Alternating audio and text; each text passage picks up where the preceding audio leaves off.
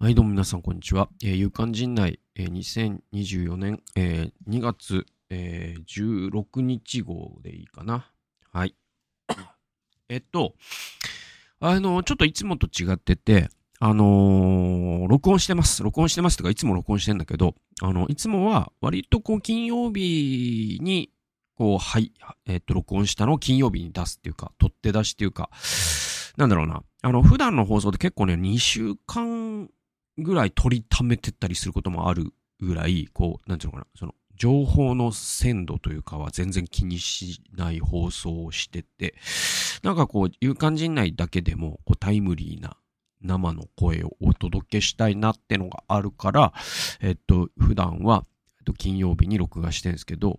えっと、今週はね、ちょっと例外で、えっと、今これ撮ってるのが、1週間前の2月9日なんですよね。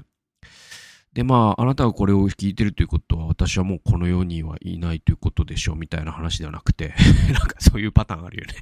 ね で、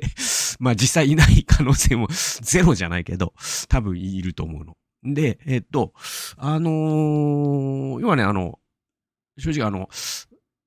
旅、旅行に行きます。はい。あの、メルマガとかにもちらっと書いてる。あの、ちょっと家族旅行にね、行かせてもらう、休暇を取らせてもらうんで、えっと、ちょっと、あの、取れないということで、旅行先では、あ有感陣内とか取ってる場合じゃねえってことで、あの、取りためてます。はいはいはい。で、えっと、旧約、えっとね、あれです、あの、新しい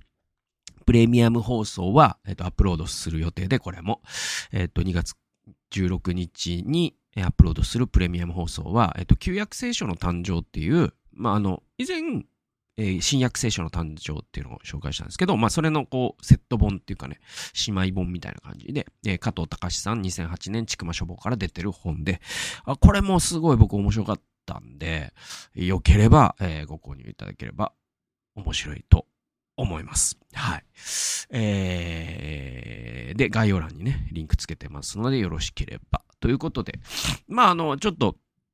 タイムリー性がない放送でもあるから、せっかく。だからこそ、ちょっとタイムリー性のないニュースを、ちょっとし あの、なんていうのかな、あの、えっ、ー、と、消化って言いそうになりましたけど なんかそういうニュースの回にしたいと思います。はい。え、二つあって、一個がこのニュースね。えっ、ー、とね、1月18日の弁護士 .com ニュースってやつに、こういうタイトル。えー、転売禁止の図書館除籍本がメルカリに大量出品。えー、税金で買った本なのにいいのっていう、これがね、ちょっと、なんていうのか、僕の中でもなんか全然、まだ着地点が見えてないんだけど、実は僕、考えたことのある問題だったので、ちょっと興味あって紹介したいのね。え図書館を訪れると、ご自由にお持ちください。リサイクル本といった張り紙のあるコーナーに利用者が持ち帰ることのできる本が並んでいることがある。これらの本は除籍本と呼ばれ、傷んでしまったり、情報が古くなったりした場合、図書館が蔵書から定期的に外すもので、しばしば利用者に無償で提供されている。しかし、一部の利用者は除籍本を転売し、中にはメルカリやヤフオクなどで高額で販売している人もいる。えー、図書館にとっては利用者に除籍本の転売禁止を求めており、えー、対、えー、対応に苦慮しているっていうね。で、あの、僕、なんでこれ、このニュース取り上げたかったかっていう僕自身が実は結構除籍本にお世話になってるんですよ。で、それが、あのー、まあ、どっから話すかな。まあまあ、そのいつも言ってるように僕ね、結構本読むんですよ。で、多分、金額にしたら下手する100万近いぐらい年間図書館から本借りてんすよ。で、えっと、買う、でも多分それでも人よりも本は買ってるんですよ。だけど、借りてる量がもうその10倍ぐらいあって、で、やっぱりそれは僕、東京に住む数少ないメリットの一つである図書館が異様に充実してるという、だから下手すると僕が今こう享受している図書館の便利さ環境って、世界でも最高かもしんないですよ。だからニューヨークとかロンドンとかね、匹敵する可能性のある都市ってそんぐらいですよ。ニューヨークとかロンドンとか、他にあるか？カナダの大都市とかどうなんだろうな？ちょっとわかんないけど、図書館の事情海外の図書館事情なんて全然わかんないですけど、でも、ここまで充実してないんじゃないかと俺は類推するんだよね。で、その充実の内容ってのは、ま、まあ、単純にその図書館、その、いわゆる東京って1000万人住んでて、しかも、その、各区に図書館がある上に、各市にも図書館があるんですよね。僕だったら、実は3つの自治体の図書館を使えるんですよ。練馬区と西東京市と武蔵野市。で、もちろん、別に、その、ちょっと遠出しても構わないんだったら、あらゆる図書館を実は利用できるんです、東京都民。まあ、都民じゃなくても利用できるのかなちょっとわかんないけど。で、で、しかも、それがネットで、なんつうの、そのシステムがあって、いわゆるこう、ね、その10冊まで予約しとけば、あの、その本がフリーになった時点で、えっと、ここの出張所まで持ってきてくれますよというサービスまであるんですよ。で、まあ自分なりに、まあ全部自転車10分ぐらいで行ける。まあ一番遠いので15分ぐらいか。の、その出張所があって、で、そこに持ってきてもらったりとかしてて、まあ便利なの。うん。それはやっぱその、東京という、もう異様に人口が超密がゆえに、こういうことになるんだよね。多分、わかんないニューヨーク、ロンドンがわかんないけど、ニューヨークとかで同じことやろうとしても、持ってきてくれるサービスまでは多分ないと思うし、って思うのよ。だからすごいことなの。その東京の図書館って。ね、だから人類史上稀に見る本へのアクセスの良さを僕は手にしてるんですよ、多分。で、で、えっと、でね、僕がその3つの自治体って言ったんだけど、そのうちの1つが練馬区の図書館も僕利用してて、で、えっと、その練馬区は割と僕が住んでる武蔵野市からは少し距離あるんで、えっと、一番近い出張所でも15分ぐらいかかるのね、自転車でね。でも、2週間に1回ぐらいね、ごそっと5冊返して、ごそっと5冊借りてくるみたいなことをしてんすよ。で、その出張所が、うんと、その子供の広場、本と子供の広場って言ったかな。いわゆるその練馬区が展開するその子供の本に特化した図書館の出張所があって、だからその読み聞かけ、読み聞かせのイベントとかも頻繁に開かれてるし、すごいこう、乳幼児のコーナーとかもあああったりとかして、すごいいい感じのとこあるんですよ。で、あの、そこが僕の家からだと一番近いから練馬区で利用できる出張所のうちでね。で、そこに行くのよ、いつもね。で、そこって結構、どうかな、3回行ったら1回ぐらいの割合って感じかな。んで、その除籍本、つまりリサイクル本がご自由にお持ちくださいって形で置いてあるの。入り口のとこに。で、まあなんか人何冊までみたいなあったかなかったか忘れたけど、そこに、その、えっ、と、転売禁止って書いてあるんですよ。で、僕は、その、基本、除籍本に関しては、うんと、自分で、自分が読むように持って帰ることはまずないですね。あの、もう、もう、読む本は目的別にもう決まってるから、僕の場合は。だけど、絵本がすげえいいんですよ、だから。で、その出張所は絵本を専門だから、絵本が結構出てくるんですよ、その、リサイクル本でね。で、え、ね、うちの子たちは絵本好きだから、結構そこにお世話になってて、やっぱ3回に1回、あ、あるっつったら結構当たりの日で。で、ね、上の子だったら今この感じかな、みたいな。で、下の子この感じかな、みたいな。で、喧嘩にならないように、4冊で2冊2冊持って帰ってきたり、1冊1冊持って帰ってきたりして、で、お父さん本持って帰ってきたよっ、つったら、わーいって喜んでくれるし、で、すっごい深く刺さったら、よしよしよし、みたいな。なんかそういう、そういう楽しみがあんのね。で、そこに、その、転売禁止って書いてたことが、ずっと僕引っかかってて、ってことは、転売する輩がいるってことだよなと思って。で、結構僕の感覚からすると嘘でしょって思うの。なんか、嘘でしょっていうか、なんつうのか、なんかさ、それって、なん、僕の中ではちょっとなんか発想にすらないし、いや、友達がやってたら、親しい人だったら止めるかなちょっとそういうことどうかなわからない。法律では禁止されてないかもしれないけど、ちょっとなんか、なんかダメな気がするっていうか、あなたと、あなた及び公共を傷つける気が、なんか、あなたの尊厳を損なう気がするっていう感じが なんか、言っちゃうかも。友達だったら。他人には言わないけど。うん。で、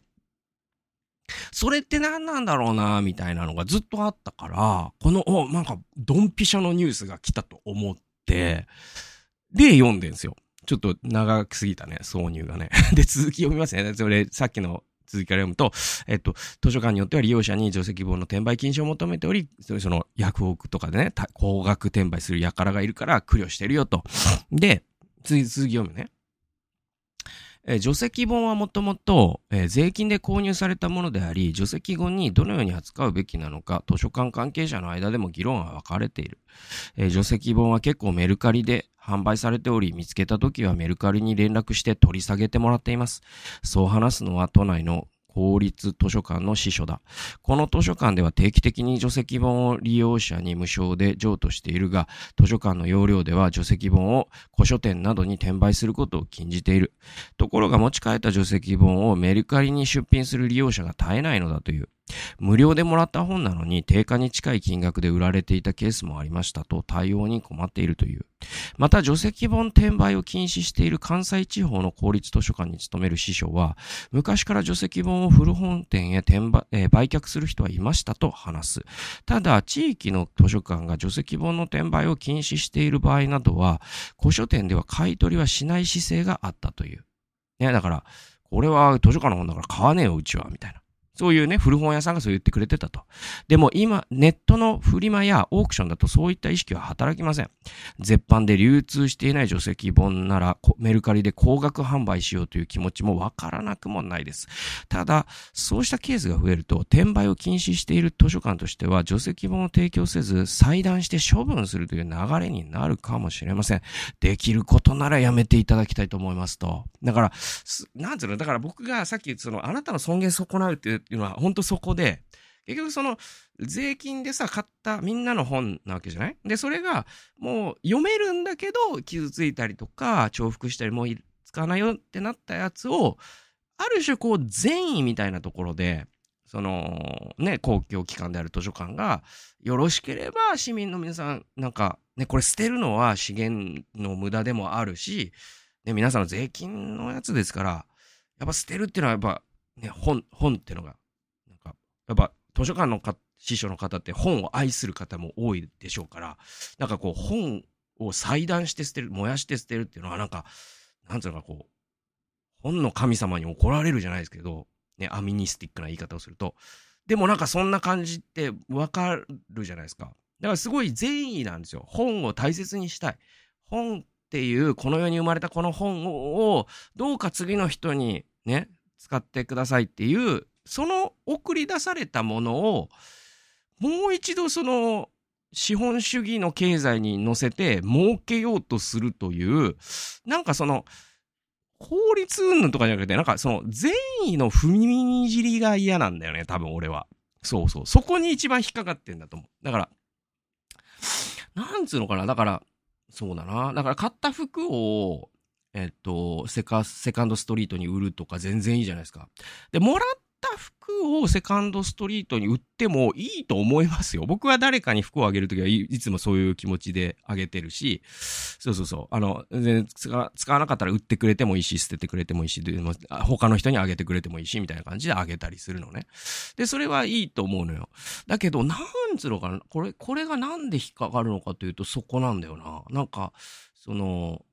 図書館の方の気持ちに立った時に、一回この市場経済みたいなものの外にある公共っていうパブリックなさ、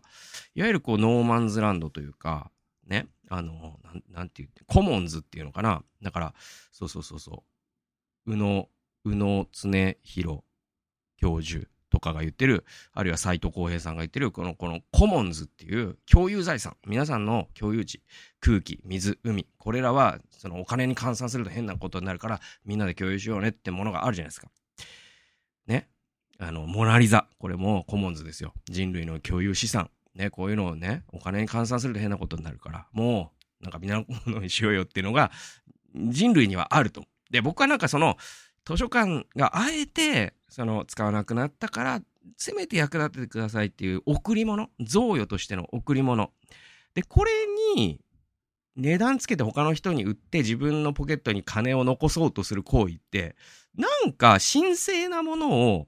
土足で踏みにじってる感じがして嫌なんだな、俺は。そうそうそう。今、やっと言語化できたわ。で、続き読むね。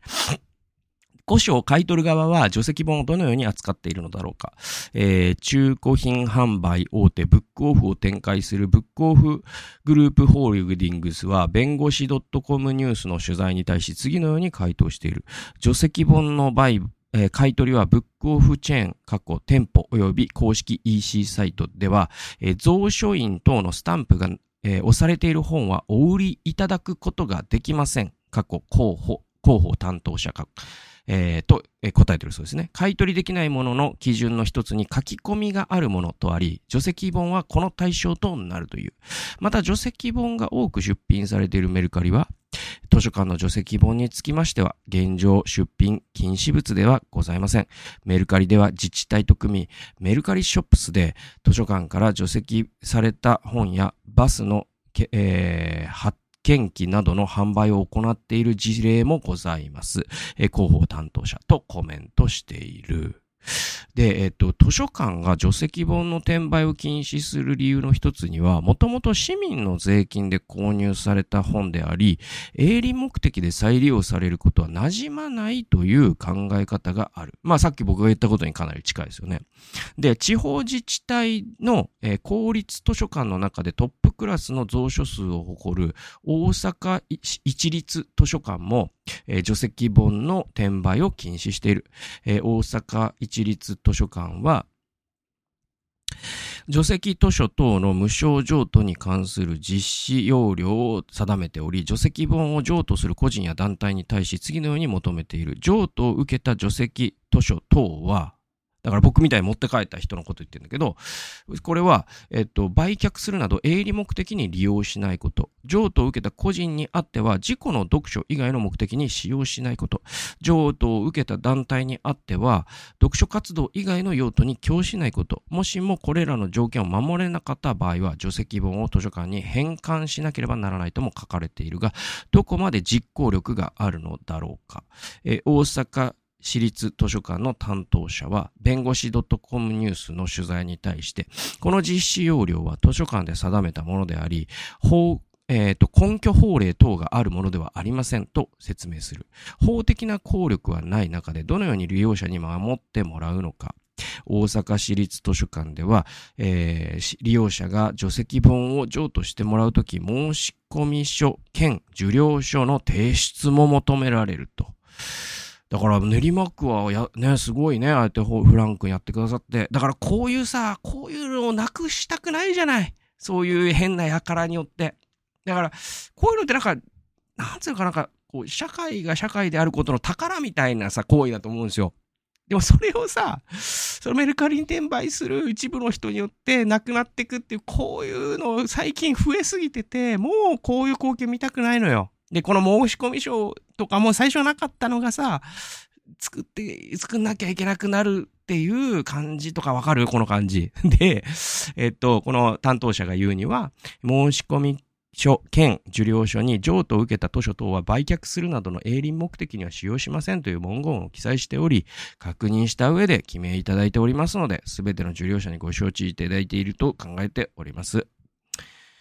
で図書館によっては除籍本の転売禁止ルールを設けていないところもある。その一つである東北地方のある公立図書館で働く師匠はこう話す。除籍本の転売は公的な備品を利用して特定の個人が利益を出すことへの嫌悪感、また、えー、転売者に大量の本が渡ることで市民に本が渡らなくなってしまうという不公平感が市民に生じる可能性があることは理解できるものの、蔵書を保存しきれず除籍して廃棄せざるを得ない立場としては、除籍本が必要な人に届き役立つことが一番価値のあることではないかと考えています。除籍本をどうしたらいいのか、図書館会でも意見が分かれるところだ。九州地方のある公立図書館も除籍本の転売を禁止していない。禁止しても法的に罰則がないので市民のモラルに委ねるしかない。これ官庁ですね。というのが理由だという。税金で買った本の行方は最終的には地域の人たちに託されているという、まあこういう記事なんだけど、なんかね、なんつうのかな、なんかこう、うまく言えないというか、言語化、あれなんだけど、結局その、そう、社会を社会たらしめている何かな気がするんですよ、こういうのって。でもその、フリーライダーによって社会って壊れるんだよね。うん。で、いわゆるそのこういうのを、ね、買い、なんかもらいあさってバンバンメルカリで売るみたいなことでお金をさ、っていうのが、なんつうのかな、その、結局、その贈与を貶める行為なんだよ。近内さんっていう人が、世界は贈与でできているっていうね、本を書いてるんだけど、で、そこでね、その、鶴の恩返しの鶴はなんで見られてはいけなかったのかっていうのは、見ちゃうと、贈与が、贈与じゃなくなるからだって言うんですよ。贈与ってのは、その相手の善意が見えないところにその贈与の贈与性があって、そうすると、その恩を返すんじゃなくて、恩を送るしかなくなるんですよ。贈与を受けた主体っていうのは。で、そこにその贈与の力学が働くことが寛容なので、だから、その鶴の恩返しにおける、その男はなぜ襖を開けてはならなかったかっていうと、襖を開けた瞬間、それが返礼になっちゃうんですよ。要は助けてもらったことのお返しとして、ね、えっ、ー、と、その、ものすごい高価なさ、その鶴の羽で折られた着物ね、織物ってのが、返礼品になっちゃう。で、返礼、次の返礼を生むんですよ。で、そうすると、最後は経済活動に行き着くわけ。等価交換に行き着くわけ。で、これって資本主義に巻き取られるってことじゃないですか。で、資本主義の外で行われるから贈与には社会を変える力があるんだけど、その見ちゃった瞬間、男はその魔力を失ってしまったっていうか、魔力っていうのかな、そのマジックがなくなっちゃったっていうのが、鶴の恩返しなんだよっていうのを、えっ、と、近内さんという人が世界は贈与で生きているという本の中で語ってたんだけど、なんか、その、えっ、と、ね、その図書館で使わなくなった本をさ、えー、メルカリで売るという行為に、何かしら僕はそういう感じを、その、鶴の恩返しで言うと、襖開けちゃう感じっていうか、まあ、だから、粋と無粋で言うと、まあ、究極に無粋な行為で、で、その無粋さが、結局、その、ね、1万人、10万人のね、えっ、と、市民がいるし、で、それをするのは一人か二人かもしれないんだけど、この一人か二人ゆえに、もう図書館がやむにやまれず、本は全部裁断して燃やしますみたいなことになっちゃうのが今の社会の悲しいことで、なんつうのか、これを、なんか今そのね、うーん、最近の世の中がモラルが崩壊してるみたいな、やれやれみたいな話に落とし込むのは違うと思う。だけど、なんかこう、仕組み的にそういうことができる社会になっちゃったっていうメルカリみたいなものがね。っていうのも、もちろんそうなんだよ。だけど、でも最後の最後のところは、なんか人間ってここまでは自分を貶めないよねっていうギリギリの信頼のところで成り立ってるものって社会にいくつかあって、で、そういったものの一つが、このリサイクル本でもあるし、あるいはなんかこう、野菜をさ、無人で販売してる時にそれを黙って取っていかないとか、当たり前っちゃ当たり前だしさ、ね、あとはその、ね、えっと、転売目的でチケットを買わないとかさ、ね、そういうことじゃん。ね、僕だから以前さ、伊集院さんと、円楽さんの二人会っていうのが2020年にあって、で、僕、すごい、伊集院さんのラジオリスナーだから、買おうと思って、で、チケットに5000円とかあったかな。で、もうその日の発売日の10時にパソコンの前に座って、えっ、と、ピアかなんかのサイトにログインして、えっ、と、えいっつって、購入画面進んだら、えー、売り切れまし売り切れてますって出てて、多分なんかほんと1分経たないうちに売り切れちゃってて、で、その日の夜にいろいろ調べてたら、えっ、ー、と、5万円で転売されてたの。そのチケット。だからでも、そういうことをさ、みんなしないから、しないと安心できるから、伊集院さんもその価格でできるわけじゃないな。だからなんか、そういうのってなんか、いろんな社会の、その、ん、足腰を、腐らせるというかさ、なんかそういうのってさ、多分これは今に始まったことじゃない、昔だってフリーライダーはいただろうし、なんかこう、それにネットみたいな匿名性の高いシステムが絡むことで、よりそういうものが、なんていうかな、その、やっぱ顔が見えればさ、ダフ屋みたいなのってさ、摘発されてたわけだし、だけどそのネットだとさ、その、ステア化でできちゃったりとかさ、メルカリにしてもね、あるからさ、なんかそういうのってやっぱ、だからあの、トーマス・フリードマンというアメリカのジャーナリストが遅刻してくれてありがとうという本の中で、あるユダヤのラビの言葉を紹介してたんだけど、サイバースペースに神は存在するのかってね、いう問いにそのラビが答えてたのは、我々がサイバースペースで、つまりパソコンの前でスマホの前で、神がいるものとして振る舞えば、サイバースペースに神はいる。しかし、我々がパソコンの前で、スマホの前で、神がいないかのように振る舞えば、サイバースペースには神はいないって言ってた。なんかそれをいつも思い出すんだけど。なんかこう、まあ若林さんがそのチケットを転売する人、あるいはそのね、えっと、ドームのグッズを転売する人が、そのなんだっけ、人生の、人生が悪いサイクルで回ってるみたいなこと言ってたんだよね。なんつったかな。なんつったかな。人生の、その人生が全て悪い方にそんな奴は回るに決まってんだみたいな。まあ若林さんとかも転売とかマジで嫌いな人だと思うから、なんか、すごい、そういうことを考えるな。で、一方で、これ全然違う角度から、全部ひっくり返すようなこと言うと、なんか最近見たニュースで、岡山市の、なんだったかなんかね、岡山駅、JR 岡山駅の前にある、なんかのね、モニュメントがあんのよ。で、僕も多分去年見てるはずなんですよ。で、それを、なんか、なんつったかな、なんかね、岡山市が、なんか競売にかけたのかななんか、な、買う人いますかつって。で、なんか、その、駅前回収に伴って、もう、捨てるしかなくなったものだから、ね。じゃあ、じゃあ仮によ、これ確かニュースとは違うけど、仮にじゃあそれが桃太郎の銅像だったとしましょうよ。じゃあもうこれもう一説するわけにもいかないし、ね。で、結局その市の予算で買ったもん、し、ね、県の予算で買ったもので、で、その JR 工事するからここに置けない。じゃあもう石として砕いて捨てましょうってのは、なんかこんなみんなに愛されてきたね、桃太郎だしってなった時に、買いませんかみたいに言ったら、なんか地元の言う、ね、と、なんか言う、その企業の社長かなんかが、なんか何百万とかで買ったみたいな、なんかちょっと詳細絶対間違ってるけど、そういうニュースがあって、俺それはすごいいい話だなって思うんだよね。で、これと、その図書館のリサイクル本の違いって何なんだろうな、みたいな。まあその社長がそれを1億で転売してたら同じ話になるんだけど、でもその社長は多分、その市のね、財政にも貢献したいし、みんなに愛されたものを俺が責任持ってまさにだから、そこにある視点は、やっぱコモンズというものの視点があるかないかなのかな、みたいな。なんかそんなこと考えましたね。なんかもう一個ニュース行こうかと思ってたけど、もう28分経ったんで、えー、今日はこれぐらいにしたいと思います。えー、っと、プレミアム放送もですね、えー、っと、新しいシリーズ突入してますので、よろしければご購入くださったら嬉しいなと思います。それではまた来週お会いしましょう。さよなら。